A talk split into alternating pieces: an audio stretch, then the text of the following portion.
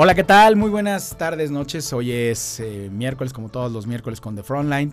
Aquí analizamos las políticas públicas, las elecciones y todo en torno a la autonomía económica. Para mí es un gusto dar la bienvenida a dos grandes invitados con quienes vamos a hablar en torno a uno de los temas que hemos llevado a lo largo de estas semanas, el empoderamiento de la mujer como herramienta para prevención del feminicidio.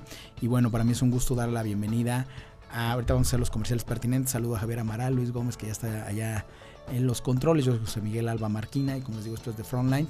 Pero bueno, vamos a dar la bienvenida a nuestros invitados y después les platico de aquí de unas cosas que tengo para Artes 9 en Mood TV próximamente, eh, que me cacharon por aquí. Pero bueno, vamos a, a, saludar a la doctora Esmeralda Martínez. Ella es especialista en todo lo que tiene que ver con criminología, pero también con equidad de género y también al doctor eh, Francisco González, ¿verdad? No, Juan Fernando. Juan Fernando, Juan Fernando González, que también estuvieron ahí colaborando en el onceavo foro de empoderamiento de la mujer como herramienta para prevención del delito, organizado por Víctor Otero, concejal de la alcaldía Venustiano Carranza. Y bueno, pues mejor precisamente que ellos se presenten. Doctora, bienvenida. Muchas gracias, muchas gracias por la invitación. Eh, yo encantada de estar aquí el día de hoy platicando con ustedes. Soy la doctora Esmeralda Martínez Lara, me dedico a la parte de equidad de género, soy abogada, penalista, eh, también tengo conocimientos en criminología, me dedico a estudiar y analizar la delincuencia juvenil, el sistema integral de justicia penal para adolescentes, estoy especializada. Y dentro de esos tópicos, pues son también en el proceso acusatorio adversarial, de los que tengo varios libros, hasta este momento ocho y abogada penalista, litigante también, ¿no? Y eh, ahorita representante a nivel internacional de varios eh, redes, ¿no? Entre ellas la Red Solidaridad Pacto Entre Ellas, ONG APFAS Perú, eh, Global Networking o Ladies League y demás, ¿no? A nivel eh, nacional e internacional tenemos estas representaciones y pues hemos trabajado de cerca con el eh, nuestro estimado amigo Víctor Otero Cárdenas y el día de hoy pues un honor estar contigo en tu programa. Muchas gracias por la invitación. Doctora, el honor y el gusto es para mí todo. Y también tengo aquí al maestro así Fernando. Platícanos por favor de un poco de usted, de su trayectoria. Muchísimas gracias, un gusto estar esta tarde con ustedes compartiendo eh, pues temáticas interesantes precisamente en búsqueda de la erradicación y prevención de la conducta del feminicidio. Eh, hemos trabajado a lo largo de estos años en desde el conocimiento de la parte del derecho, en la cuestión que somos abogados, también en la cuestión de elaboración de dictámenes periciales, eh, también en este caso en entrevistas, eh, llevamos a cabo por parte de las empresas para poder determinar perfiles de riesgo y precisamente de ahí, eh, hace unos años trabajando ello, pues veíamos perfiles complicados que hombres violentos se buscaban erradicar para que no se inmiscuyeran en el ámbito laboral. estuvimos haciendo algunos años esa área de prevención. Eh, igualmente también la cuestión del delito por cuestiones de la criminalística, la criminología, la parte de la psicología criminal. Y pues nos dedicamos precisamente al área de la capacitación en diferentes instituciones. Eh, también llevamos a cabo cátedras en universidades eh, a nivel de licenciatura y posgrado. También contamos con algunas representaciones de algunas asociaciones para eh, trabajar precisamente esta prevención y pues bueno, con ello el doctor Víctor Otero nos, nos distinguió para poder participar en estos foros, para en la búsqueda de ello, en la cuestión de la investigación, en donde nos invita, como bien eh, estamos aquí varios en su libro que, que, se redacta para una cuestión de una política de prevención. Y pues bueno, con ello, eh, con esa colaboración, estamos llegando más o menos a 36 libros publicados. Eso es lo que hemos trabajado. Nada más y nada menos. Y hablando de libros, precisamente, hoy no me mandó mi buen amigo de Jun, de Florida Jun, mi buen amigo Manuel no me mandó flores, pero sí, mi amiga Erika, eh, Erika Segura, y el buen Víctor que ya estuvo por acá, el otro Víctor, Víctor Hugo Sánchez, hijo de vecino, que ya estuvo en Artes 9 Mood TV los días lunes a las 4 de la tarde, mandaron estos libros, hablando de libros, One Mind de Ana Cortés y de Héctor Forero Las Nueve Estaciones. Y bueno, de esto estaremos dando parte en Artes 9 todos los lunes, como saben, a las 4 de la tarde. Y además precisamente es parte de las actividades que estamos preparando para la Feria Internacional del Libro del Estado de México, la FILEM, la cual se va a llevar a cabo del 28 de septiembre al 4 de octubre. Ahí vamos a estar pendientes y en Artes 9 vamos a estar dando todos los detalles. Incluso tendremos en su momento una muy, muy completa cobertura del evento. Y como siempre, saludo a mis amigos de Inmortales de siempre. Inmortaliza tus mejores recuerdos. Y ahora sí, entremos en materia. Bueno, hablábamos que eh, ustedes precisamente hablaban ya de Víctor Otero en este contexto del foro. Eh, por aquí tuvimos la cobertura en su momento del evento. estado aquí presentes algunas de las participantes hablando de diferentes temas y me gustaría, doctora Esmeralda, que nos platicara un poco más de, de esta cuestión, de cómo a través de estos foros, a través de esas herramientas se pretende, pues de alguna manera erradicar y concientizar sobre lo delicado que es el feminicidio en nuestro país.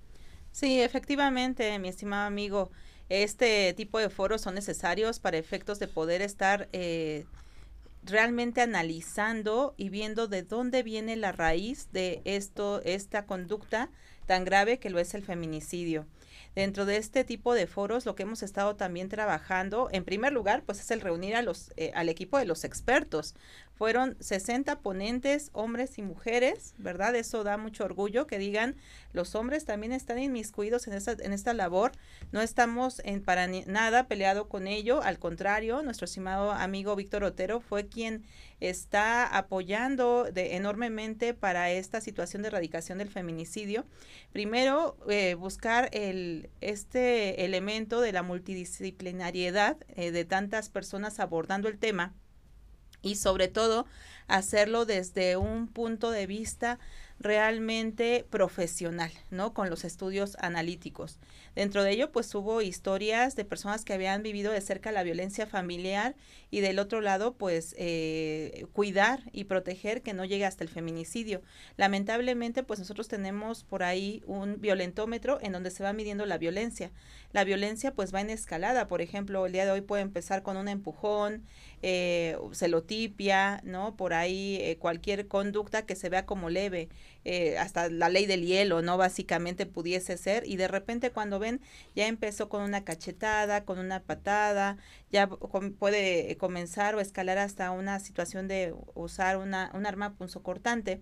Entonces, eh, todo esto pues es sumamente preocupante. ¿Qué es lo que nosotros estamos diciendo? Bueno, ahí está el problema, sí está, hay un problema.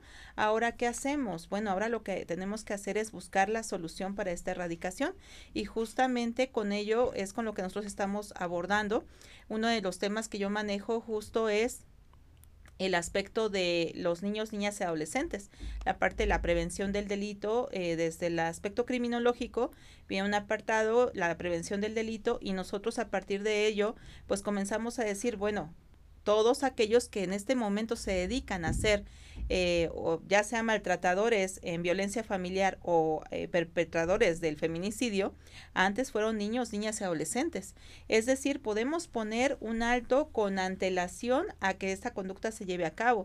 ¿Qué es lo que vamos a hacer entonces? Bueno, lo que nosotros proponemos es que a través de la educación, ¿verdad? En las escuelas, se comience a detectar aquellas conductas de riesgo que tienen nuestras niñas, niños y adolescentes y que estos cuando lleguen a la edad adulta, todo, toda aquella conducta que pueda desembocar en este tipo de violencia extrema, pues ya venga trabajada, ¿no? Entonces, básicamente nuestra labor por un lado fue entrar eh, como eh, dentro de las conferencias para aportar este tipo de temáticas y dentro de las conferencias también aportamos toda la parte básica, pero comenzamos ahí también a vislumbrar qué es lo que pasa con con este aspecto, con, con el aspecto de la violencia, la, parte de la prevención, y es cuando eh, surge la idea de, bueno, ahora todo este proyecto hay que colocarlo en, en una, una ley, ¿no? En, en un lugar donde realmente sea obligatorio tanto para el gobierno echarlo a andar, pero también el compromiso de los padres de familia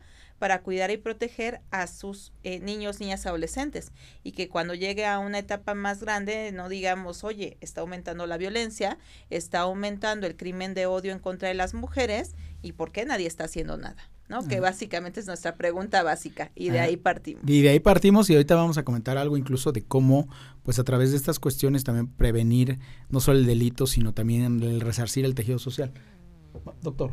Mm, cierto, desde las perspectivas precisamente eh, de entender a la sociedad del por qué hay un aumento de esta naturaleza, el doctor Octero eh, bien tuvo la visión, como comentó la doctora Esmeralda, de conjuntar a diferentes expertos, desde la cuestión jurídica, la cuestión sociológica, eh, criminológica, en ver el por qué precisamente va aumentando este tipo de naturaleza en nuestra sociedad. Tenemos obviamente una sociedad sumamente machista en eh, eh, si lo vemos históricamente, pues siempre se ha buscado el patriarcado, y lo vemos incluso hasta modelos que permean en nuestra sociedad, eh, por ejemplo en el ciclo de oro mexicano, eh, recordemos películas de Pedro Infante, Jorge Negrete, en donde pues bueno indicaban que la mujer pues era para que estuviera en su casa, eh, que se permitía que el hombre pues fuera fumador, tomador, mujeriego, parrandero y pues era el ejemplo a seguir.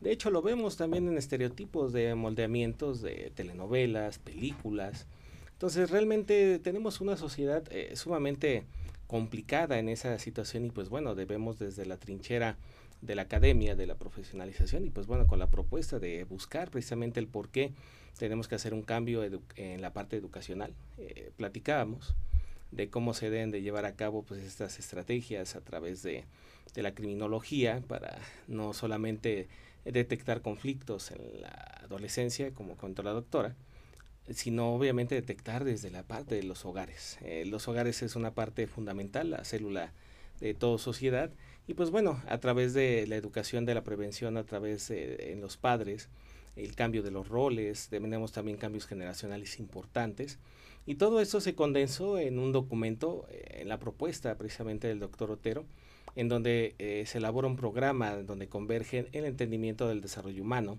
el área antropológica que te nos distingue dentro de nuestra parte cultural para ver precisamente qué adecuaciones y modificaciones se tienen que hacer. Parte de ello como eh, se va en el violentómetro para erradicar esas conductas, pero también lo es que eh, en esta situación de, de moldeamiento de micro eh, situaciones de agresiones, er, erradicarlas, cambiarlas para que obviamente pues se tenga un mejor modelo de desarrollo y cuando lleguen a una edad temprana tal vez eh, formar una familia, buscar expectativas de, pareja, pues sepan identificar cuándo pueden tener una conducta de riesgo, cuándo la pareja puede ser un potencial feminicida por todo esto y entonces pues eh, obviamente no, no inmiscuirse en la relación de pareja, pero aún así ya inmiscuyéndose también tenemos eh, situaciones de propuestas para obviamente puedan identificarlos y qué hacer. De hecho, varios autores te manejan ese tipo de contacto, precisamente el contacto cero, para ya evitar que se incrementen estas patologías. Entonces, esta propuesta eh, se busca eh, diseminar obviamente en la formación en preventólogos para que puedan formarse dentro de las instituciones educativas y podamos obviamente esto masificar esos esfuerzos y no nomás sea una parte de un grupo pequeño, sino que esto dé a mayores escalas y pues esperamos que en un corto plazo esto se esté logrando. Obviamente eh, con las actividades que estamos trabajando en la capacitación, difuminamos todo este conocimiento y pues tenemos gente ya, ya entendiendo esta perspectiva y que se pueda lograr un cambio. Una labor encomiable, como dice usted, desde la academia. Esto del violentrómetro me llamó mucho la atención. A ver, primero aquí hay tres, tres aspectos. El primero, eh, si nos puede platicar a la doctora en ahorita que, toque su participación, hablar de esto, de cómo puede la gente acercarse a este violentómetro y, y le comentaba yo a la doctora Esmeralda cómo a través de estas, eh, detectar estos focos rojos, estos puntos, podemos no solamente prevenir el delito, sino también reconstituir el tejido social, ¿no? Que es parte de las actividades que el gobierno de la Ciudad de México hace, por ejemplo, a través de las plataformas de autonomía económica, como podrían ser los pilares, cómo podríamos retomar esto. Y en el caso de usted, doctor, eh, bueno, hacía lo de los medios, hace unas semanas estuvo por aquí Surasi Romero, también hablábamos de eso, de los roles de género, cómo los medios masivos, como usted mencionaba, el cine, eh, después la televisión, a través sobre todo de las telenovelas, de los programas de revista, esta cuestión ¿no? que se tiene que erradicar. ¿Cómo, el, ¿Cómo fue la tarea, doctor, en el caso de usted, de convocar a estos foros y precisamente a través de esto el poder llegar a, estas cuestiones que comentamos? Por favor, ahorita, ahorita ya voy con la doctora. para cerrar bien esta idea del foro. Sí, de hecho, esas eh, perspectivas de conocimiento eh, veíamos eh, en las aristas de las pláticas de las ponentes precisamente el hacer esa, esas preocupaciones que mostraban dentro de su actuar en sus actividades de, trabajo, como permeaban muchas cuestiones y entonces de, de, este trabajo en los foros, recogiendo esas experiencias, vamos viendo que hay una tendencia dentro de esa parte precisamente hacia cosificación a la figura de la mujer, eh, manejarla obviamente en la relegación de, sus actividades, incluso también el manejo de la cuestión de la economía, eh, que se postulaban que podían tener hasta la misma cuestión de oportunidad laboral, pero pues los ingresos eran menores. Entonces realmente el escuchar todas esas voces, el buscar esos indicadores desde la investigación, efectivamente se comproban esos indicadores de la violencia y que obviamente nosotros teníamos que dar cabida a buscar obviamente estrategias para poder combatirlas, porque si bien es cierto, eh, tenemos la perspectiva de la cuestión de la masculinidad, pero también obviamente el entender el manejo de la empatía, el rapor, el poder comprender las necesidades de la otra persona, ser asertivo es parte de las estrategias que estamos buscando. Igualmente también la comprensión precisamente de del por qué se llegan a pensar estos sujetos de esa naturaleza y de hecho eh, platicando con el doctor Tero nos surge una idea eh, hicimos una aportación dentro del artículo de precisamente del tema del amor hacia psicópatas por incremento de la violencia de lo que ha habido. Incluso después surgió de esa misma idea eh, elaborar un libro eh, de una manera práctica, didáctica, para que cualquier mujer que esté en esa situación de, de riesgo pueda ser obviamente identificable. Y pues bueno, tenemos obviamente no, algunos la cuestión de ser padres, otros de tener la cuestión de eh, ser docentes para escuchar obviamente al alumnado, eh, eh, la perspectiva de los parientes tíos, primos, cualquier situación que pueda llegar y obviamente identificar esta violencia en contra de la mujer y darle esa cabida, sabes qué, tienes esta relación, tienes estos indicadores. Realmente puede ser una cuestión delicada a un mediano plazo. Mejor obviamente toma tus precauciones, ten cuidado porque de lo contrario no solamente es la violencia psicológica, la violencia física, eh, la cuestión económica, desde que la viene degradando en quitarle sus bienes, en quitarle su dinero, amistades, el privarla de llevar a cabo actividades eh, edificantes para ella, incluso privarla de su familia.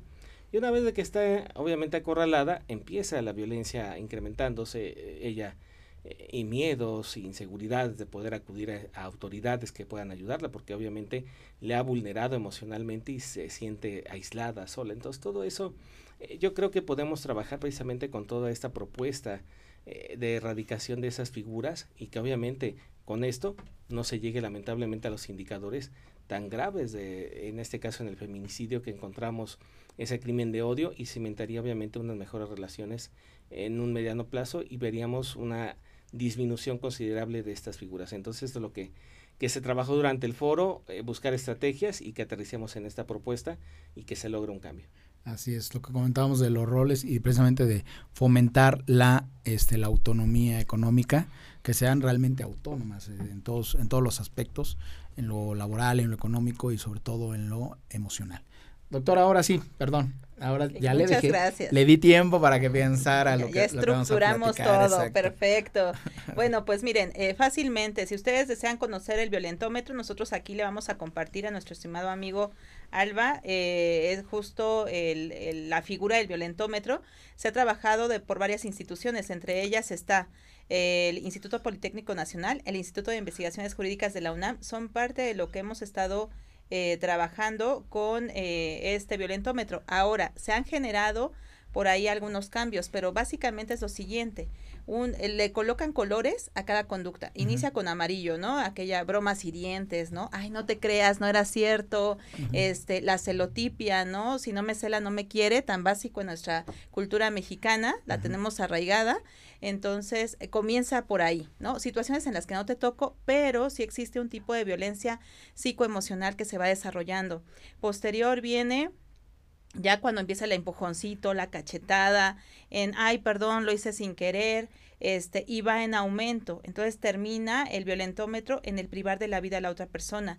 Habría que tener mucho cuidado y decirle a todo nuestro público que este tipo de eh, conductas pues viene a desembocar siempre en, en, es una espiral, pero por lo regular va en aumento y ese aumento es lo que nos tiene preocupados porque de una violencia, de una broma hiriente puede terminar al rato en una situación de privar de la vida a una mujer. Lamentablemente esto en muchas ocasiones pues se ve venir por todos los que estamos afuera, pero la víctima que está allá adentro pues no lo ve venir, se siente, eh, como decía el doctor eh, Porras, ¿no? acorralada, eh, sola, y por ahí aumentémosle si llegan con la autoridad y les dice, oye, eso que me dices de que te está eh, violentando psicológicamente, yo no tengo cómo acreditarlo, este, eso no es violencia, a menos que ya vengas por ahí con un moretón, algo más fuerte, entonces ya regresas por mientras no te puedo atender. Entonces, a veces la misma autoridad hace que nuestras mujeres no lleguen a pedir la ayuda y apoyo que necesitan, lamentablemente. Hemos estado trabajando adicionalmente a todo ello. Bueno, nos comprometemos ahí en el perfil. Este, síganos en la página capacitadora doctora Esmeralda Martínez Lara. Ahí les vamos a subir el violentómetro, independientemente que aquí con nuestro amigo Alba también se lo vamos a compartir para que todos lo tengan y vean exactamente qué es lo que está pasando y hasta donde las conductas son violencia, porque a veces esa violencia está normalizada eh, y lamentablemente pues ya cuando vemos los alcances ya es demasiado tarde. Ahora, el empoderamiento de la mujer aquí va a ser muy importante, ¿no? Eh, parte de lo que nosotros hemos trabajado a lo largo también de los foros y demás, se trata de un empoderamiento político, económico y social, básicamente, ¿no? Son las líneas de trabajo que tenemos y es la mujer lo requiere, la mujer requiere tener esa autonomía financiera que pocas veces se enseña, porque por lo regular, si tú pones en un hogar y le dices, a ver, ¿quién trabaja aquí? El hombre ¿Quién va a administrar y es mejor para administrar? El hombre. Y la mujer entonces, por ejemplo, cuando llegan los divorcios, ¿quién se eh, quién anda peleando porque no tiene este los bienes, porque se dedicó al hogar? Pues es la mujer. Entonces, por ahí de igual manera se han hecho muchas encuestas, se han hecho, eh, por ejemplo, el INEGI y demás, y se ha visto que por lo regular, quienes tienen todos los bienes, eh, la parte del dinero, la maneja el hombre, la mujer no. Y este problema lo tenemos actualmente también, está generando una inseguridad. Las mujeres al no tener este poderío económico no pueden alejarse del hombre por esa dependencia que tienen. Esto, pues lamentablemente, pues sí nos llega a pegar bastante. Otra, pues la parte social, en donde la mujer traemos arrastrando estereotipos, estereotipos los cuales ha sido muy complejo quitárnoslos de encima, el estereotipo de la mujer la casa, la mujer solamente estas profesiones, la mujer eh, cuidadora, ¿no? Cualquier situación que pase, ¿quién cuida? La mujer. Eh, ¿Quién provee? El hombre. El hombre. Incluso esto que menciona, ahora sí le interrumpo en la parte de la economía de cuidado, que hoy día es uno de los tres ejes principales para la CEPAL y creo que, bueno, en este caso el gobierno de la Ciudad de México, algunas alcaldías también se están comprometiendo con lo mismo. Efectivamente, esto lo hemos platicado aquí también, por ejemplo, cuando estuvo Laura Alier, hablábamos de la parte, como dices, de eh, la falta de equidad en los trabajos, en las áreas deportivas, en la, en la, misma educación. Eh, ah, en la misma educación, en la misma docencia y por supuesto también en el mundo deportivo. Doctora, eh, precisamente entonces, mm, un mensaje final que nos quisiera dejar en torno a esta cuestión, como usted dice, va a dejar aquí mismo y es lo que estamos aquí pendientes de las redes sociales. Aquí vamos a, estamos contestando sus comentarios, sus mensajes y aquí mismo vamos a dejar la liga para que puedan ustedes eh, estar en este violentómetro, pero también cómo podemos, como le decía yo hace rato, el hacer que esta, esta prevención del delito también sea una herramienta, un arma importantísima para restituir nuestro tejido social que está tan dañado. Pues bueno, hay varias varias formas, ¿no? Esto es enorme, pero la, la primera... Usted que es especialista en la parte de los jóvenes, de reintegrar a los jóvenes. Exacto. Entonces, para mí lo primero sería la educación. La educación a nuestros jóvenes. Enseñémosle que la violencia no es normal, erradiquemos esto desde nuestra misma casa. No les mostremos que, oye, estoy enojada contigo, hiciste algo mal, lo primero que hago es te pego. que te estoy enseñando? A resolver tus problemas con violencia. Y cuando tú salgas lo vas a replicar y luego van a decir, oye, ¿de dónde surgió esto? Nadie va a aceptar que fue desde la casa. Entonces, recordemos que aquí en prevención del delito es comunidad. ¿No? Todos nosotros tenemos que estar inmiscuidos para que realmente esto pueda funcionar viene la parte del Estado, sí viene la parte de seguridad pública, sí viene eh, el aspecto de los medios de comunicación que también están inmiscuidos. Somos un todo, todos tenemos un compromiso. Por eso el día de hoy yo aquí agradezco a The Frontline para eh, esta invitación y sobre todo preocuparse de este tema. Créanme que a veces no encontramos todos los espacios y si vieran la repercusión que puede generar allá afuera el realmente abordar esta temática. Hay veces que las personas simplemente no conocen que existe este tipo de violencia eh, y las personas piensan, oye, si no me sacaron sangre, un moretón o, o me dañaron algo, realmente no hay violencia y no saben que a veces el generarte un daño mental puede ser más violento que todo lo demás y el daño que se arrastra es mayor. Entonces, mi recomendación es acérquense a este tipo de, de, elementos que estamos ahorita trayendo. Este, vamos a seguir aportando nosotros dentro de nuestros libros. Por ejemplo, yo tengo varios libros en cuestiones del sistema integral de justicia para adolescentes, prevención de la delincuencia juvenil. Los pongo ahí de igual manera a su alcance para aquellos que, que los quieran adquirir en donde estamos haciendo todas estas propuestas. Se requiere ponerle atención. De otra manera, mañana vamos a seguir diciendo la delincuencia está nos ha sobrepasado, el gobierno no puede darle solución, pero recuerden, nosotros nuestro granito de arena, ahí está. Muy bien, gracias. Doctor, su reflexión en torno a todo esto. Muchísimas gracias.